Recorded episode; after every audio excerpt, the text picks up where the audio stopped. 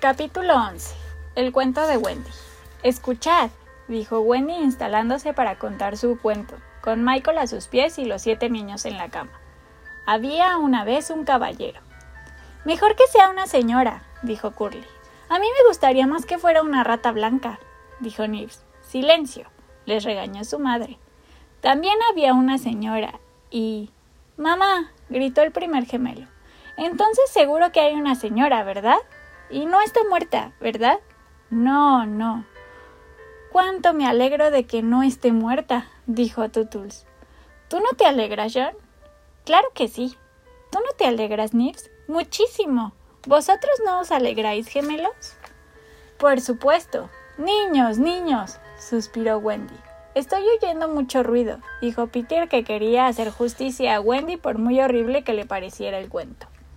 El caballero, continuó Wendy, era el señor Darling y ella era la señora Darling. Yo los conocí, dijo John para hacer rabiar a los demás. Yo creo que los conocí, dijo Michael con poco convencimiento. Pues se casaron, explicó Wendy. ¿Y qué diréis que tuvieron? Ratas blancas, exclamó Nibs en un momento de inspiración. No. ¡Qué misterio! dijo Tottles que se sabía el cuento de memoria. Cállate, Tottles. Tuvieron tres descendientes. ¿Qué son descendientes? Pues tú eres descendiente, gemelo. ¿Has visto, John? Soy un descendiente. Un descendiente no es más que un niño, dijo John. Por Dios, por Dios, suspiró Wendy. Y estos tres niños tenían una fiel niñera llamada Nana. Pero el señor Darling se enfadó con ella y la encadenó en el jardín y los niños se fueron volando. Es un cuento buenísimo, dijo Nibs. Se fueron volando, continuó Wendy, al país de nunca jamás, donde están los niños perdidos. Lo sabía, interrumpió Curly atropelladamente. No sé cómo, pero lo sabía. Wendy, exclamó Tootles. ¿Uno de esos niños perdidos se llama Tootles? Sí, Salgo en un cuento. ¡Viva! Salgo en un cuento, Nibs. Callaos. Quiero que penséis en los tristes que se debieron de poner los padres cuando todos sus hijos se marcharon volando. Ay, gimotearon todos, aunque no estaban pensando en lo tristes que estarían los padres en absoluto. Pensad en las camas vacías. Ay, es muy triste, dijo el primer gemelo alegremente. No creo que tenga un final feliz, dijo el segundo gemelo. ¿Y tú, Nibs? Estoy deseando saber cómo acaba. Si supierais lo grande que es el amor de una madre, dijo Wendy triunfalmente, no tendríais miedo. Había llegado a la parte de más horrorizaba a Peter. A mí sí me gusta el amor de una madre, dijo Tuttles pegando a Nibs con una almohada. ¿A ti te gusta el amor de una madre, Nibs? Pues claro, dijo Nibs devolviéndole el golpe. Bueno, dijo Wendy complaciente, pues nuestra heroína sabía que su madre iba a tener siempre la ventana abierta para que los niños pudieran volver a entrar, y ellos estuvieron fuera durante muchos años y se divirtieron muchísimo. ¿Volvieron alguna vez? Ahora, dijo Wendy preparándose para la última parte. Vamos a echar una ojeada al futuro. Los niños cambiaron de postura para poder ver mejor el futuro. Han ido pasando los años y ¿quién será esa señora tan elegante que se está bajando del tren en la estación de Londres? Wendy, ¿quién es? exclamó Nibs como si no tuviera ni idea. ¿Será? ¿No será? Sí, es la bella Wendy. Ah. ¿Y quiénes son los dos nobles caballeros de elegante porte que la acompañan? ¿Serán John y Michael? Sí, son ellos. Ah. Mirad, queridos hermanos, dice Wendy señalando hacia arriba. La ventana sigue abierta y ahora vamos a recibir nuestra recompensa por haber confiado ciegamente en el amor de una madre. Y volaron hacia la ventana para reunirse con su madre y su padre y no hay pluma capaz de describir el feliz momento sobre el que corremos el telón. Ese era el final de cuento que gustaba tanto a los niños y a la bella narradora. Cada cosa en su lugar y un lugar para cada cosa. Nos marchamos tan contentos, portándonos como los seres más despiadados del mundo, que es lo que son los niños, a pesar de su atractivo, y nos la pasamos estupendamente sin pensar en nadie más que nosotros mismos. Pero cuando necesitamos ese cariño inigualable, volvemos noblemente al hogar, convencidos de que seremos recibidos con un brazo y no con un manporro. Y efectivamente, su confianza en el amor de una madre era tan grande que podían permitirse el lujo de seguir portándose despiadadamente durante algún tiempo más. Pero allí había uno que era más astuto que el resto, y al terminar Wendy soltó un enorme gemido. ¿Qué te ocurre, Peter? exclamó ella corriendo a su lado, convencida de que estaba enfermo. Muy solícita, le palpó el pecho y el estómago preguntando ¿Dónde te duele?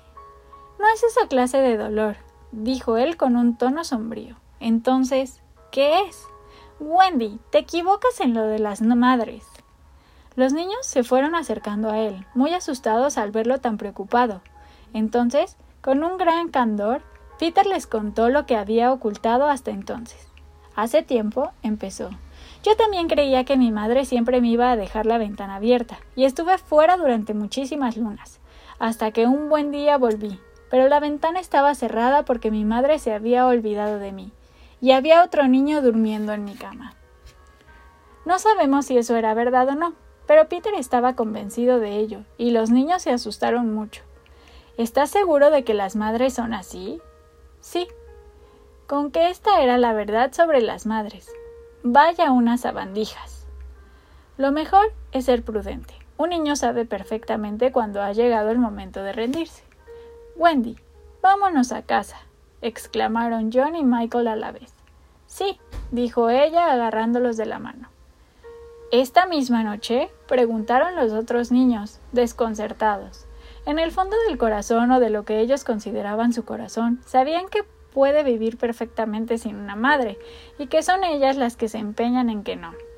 Inmediatamente, dijo Wendy, absolutamente decidida, pues se le acababa de ocurrir una idea horrible. Puede que madre esté casi de luto a estas alturas. Ese temor le hizo pasar por alto lo que pudiera estar pensando Peter, al que dijo con cierta brusquedad Peter, ¿Te importa encargarte de la organización del viaje? Si así lo deseas, contestó él igual de tranquilo que si le estuviera pasando el plato de nueces durante la comida.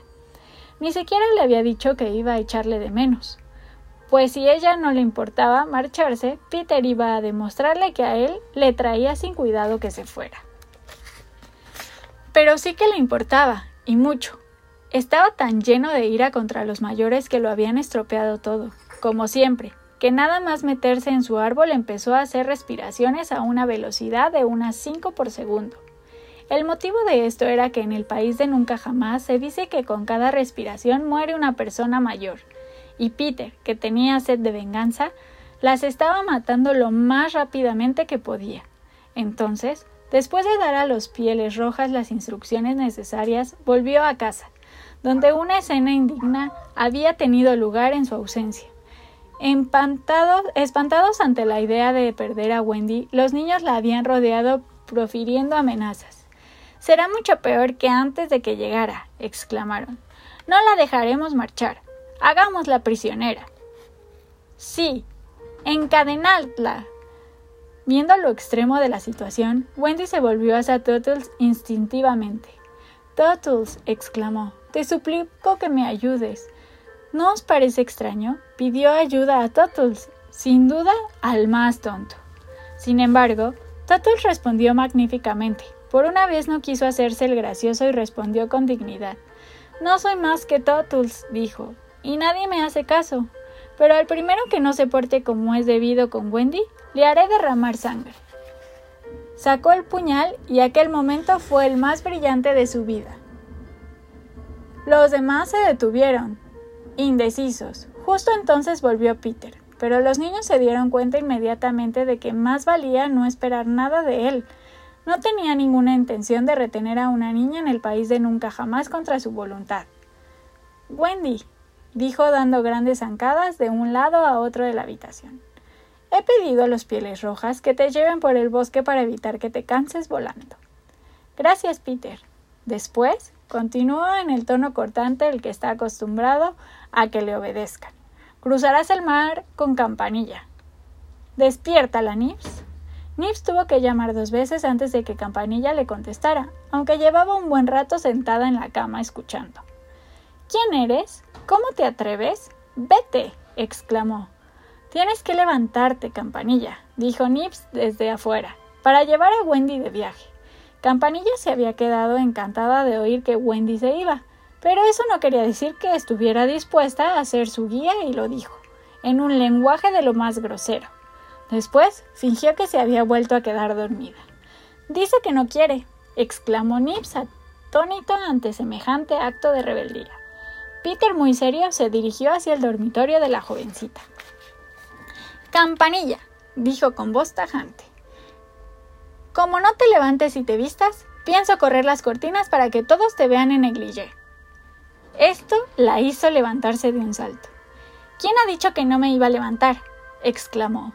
Mientras tanto, los niños estaban mirando con cara de despreocupación a Wendy, que con Johnny Michael a su lado ya estaba dispuesta para el viaje. Los niños cada vez estaban más tristes, no solo por estar a punto de perderla, sino también porque les parecía injusto que se fuera a un sitio maravilloso y que ellos no estuvieran invitados. Como siempre, se sentían atraídos por la novedad. Atribuyéndole sentimientos más nobles, Wendy se ensterneció.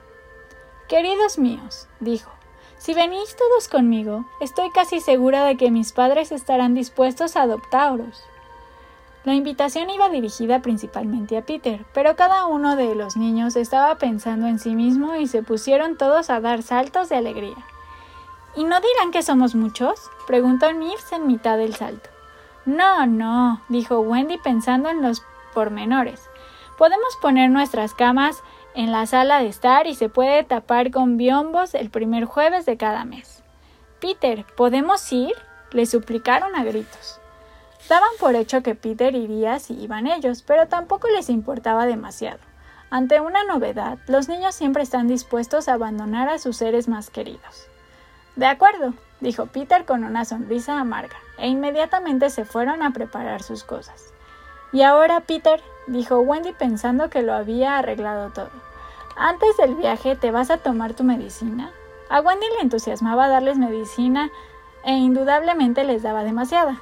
Era solo agua, por supuesto, pero estaba metida en la cabeza y como la agitaba y contaba las gotas, recordaba bastante a una medicina.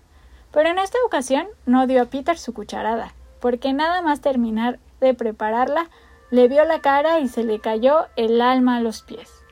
Prepara tus cosas, Peter, exclamó temblando. No, contestó él fingiendo indiferencia. No voy a ir contigo, Wendy. Sí, Peter. No. Y para demostrar que le daba igual que se fuera, Peter se puso a dar saltitos por toda la habitación tocando despiadadamente el caramillo. Wendy tuvo que ponerse a correr detrás de él, aunque fuera poco digno. Para encontrar a tu madre, dijo intentando convencerlo. Lo cierto era que, si Peter había tenido madre alguna vez, ya no la echaba de menos. Era algo de lo que podía prescindir perfectamente. Había pensado mucho en las madres y no se acordaba más que de las cosas malas. No, no, le dijo a Wendy muy decidido. Puede que al verme diga que soy muy mayor, y yo lo único que quiero es ser pequeño y divertirme. Pero Peter. No. No quedaba más remedio que decírselo a los demás.